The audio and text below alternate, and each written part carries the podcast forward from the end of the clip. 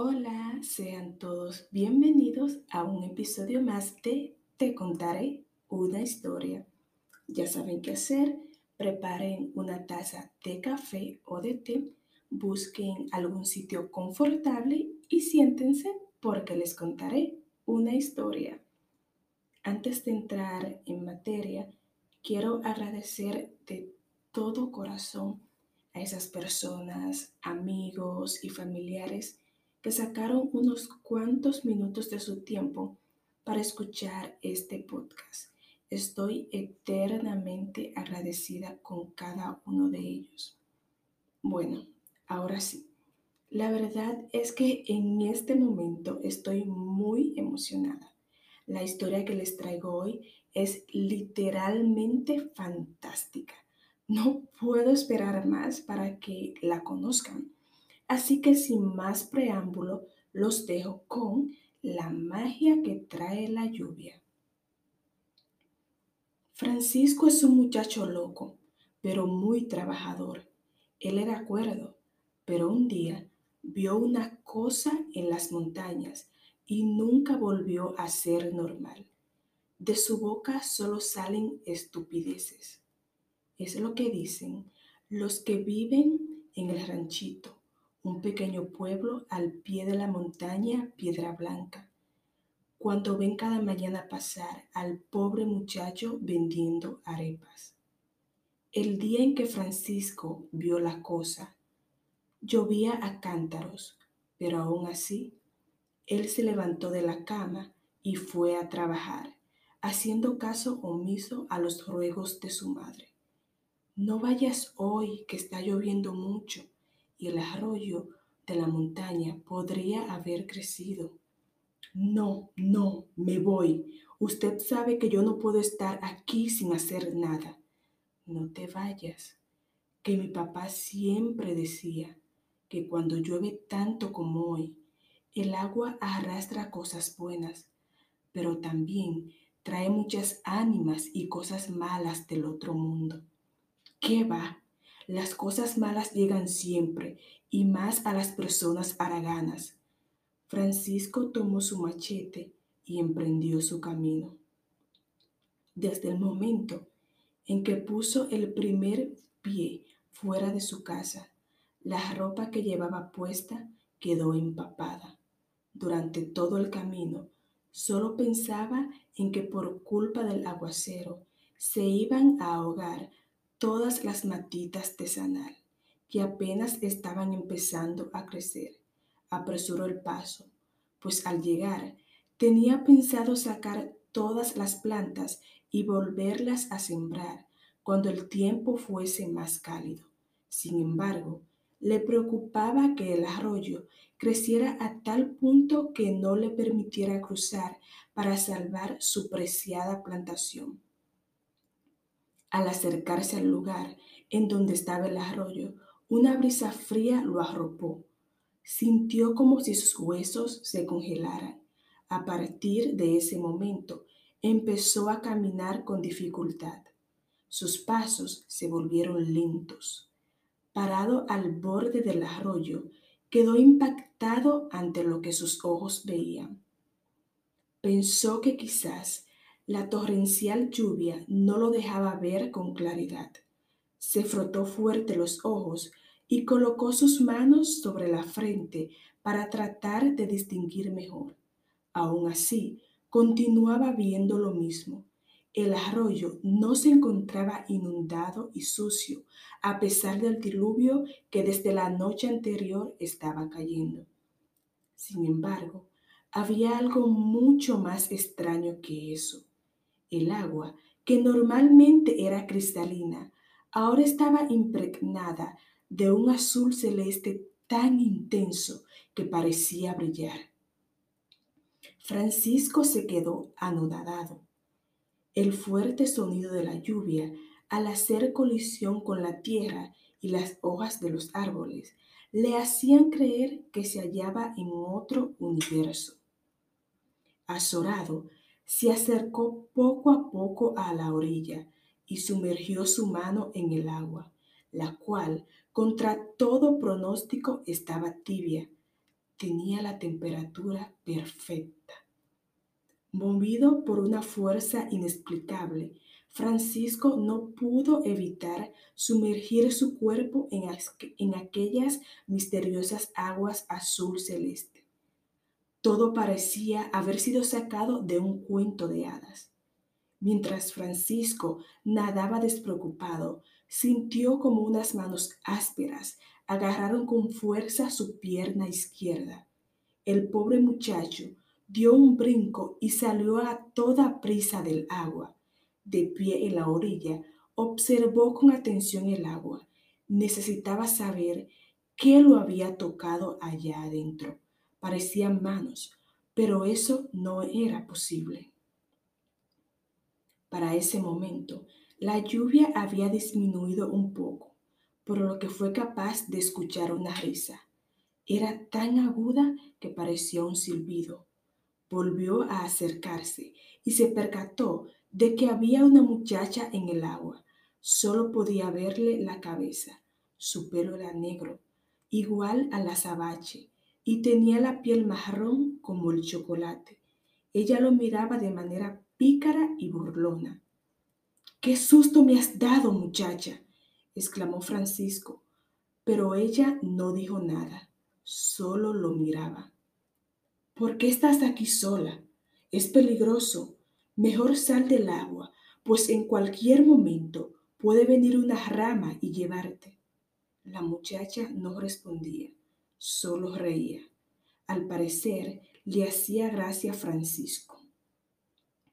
Volvió a sumergirse al agua y tardó unos cinco minutos antes de volver a emerger.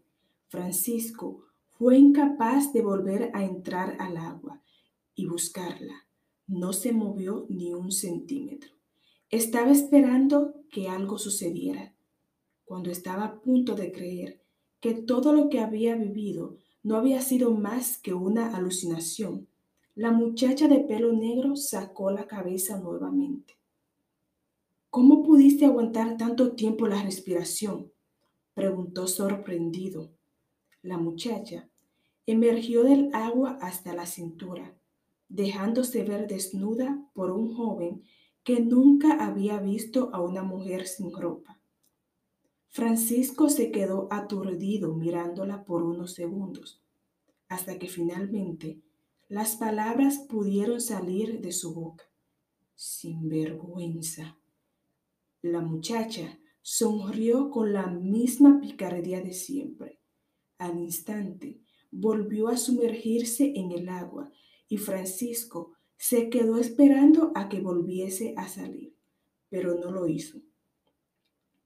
De tanto esperar, llegó la noche sin que él se percatara de ello. Al despertar del trance en el que se encontraba, se levantó y se precipitó al agua para tratar de encontrar a la muchacha. Quizás se había ahogado. A pesar de sus esfuerzos, no logró hallarla. Pronto notó que las aguas del arroyo ya no estaban teñidas de azul celeste, sino que como debió ser desde un principio, estaba desbordado y extremadamente sucio. Francisco quiso salir, pero no pudo, ya que las fuertes corrientes se lo impedían. Batalló y batalló. Aún así, no podía acercarse a la orilla. La presión del agua lo llevaba cada vez más profundo. Él quería continuar guerreando, pero ya había tragado demasiada agua, de no ser por la rama de un árbol que se encontraba bajita, no hubiese podido sobrevivir. Se aferró al palo como pudo y con todas sus fuerzas subió a él. Camino a su casa, todo le daba vueltas. No dejaba de pensar en aquella muchacha de negro café y de chocolate dulce. Recordaba su sonrisa burlesca, que aunque amarilla, lo hacía estremecer, pero más que nada recordaba su cuerpo y el color perfecto que poseía. Al llegar, Marta, su madre, lo esperaba en la puerta. Se notaba preocupada. Hijo, ¿qué te pasó? Pensé lo peor. Francisco hizo caso omiso a las palabras de su madre y se dirigió a su habitación, la cual estaba a oscuras, ya que la luz eléctrica llegaba en muy escasas ocasiones. Marta fue detrás de él. Insistía en su pregunta. Nada, mamá, que vi a una mujer pescado, gritó de mal humor el muchacho. Ya si te volviste loco de verdad respondió ella, y dándole con el puño en la cabeza, se fue refunfuñando. Por su parte, Francisco se quitó toda la ropa mojada y se acostó desnudo. Trató de dormirse, pero no pudo. Los pensamientos llegaban como relámpago y trueno, uno tras otro. Iba casi a amanecer cuando por fin logró dormirse, pero poco después una horrible pesadilla lo hizo despertar. Él se estaba ahogando y la hermosa muchacha que había visto, en lugar de ayudarlo, lo hundía. Sobresaltado, se levantó de la cama, pero al instante cayó al suelo hostigado por fuertes vómitos. Marta, al escuchar el golpe, fue a socorrerlo y lo ayudó a volver a la cama. La fiebre estremecía el cuerpo del muchacho, quien luchaba por levantarse e ir al arroyo para poder comprobar si lo vivido el día anterior era real o imaginario. Aún llovía a cántaros, pero a Francisco no le importó. Y ya cuando empezaba a caer el sol, en un descuido de Marta, se levantó con gran esfuerzo y envuelto en una sábana, porque seguía desnudo, se fue corriendo en dirección al arroyo. Al llegar allí, el lugar estaba desbordado de agua sucia. El muchacho se quedó mirando cómo el agua arrastraba palos y toda clase de porquerías a quién sabe dónde.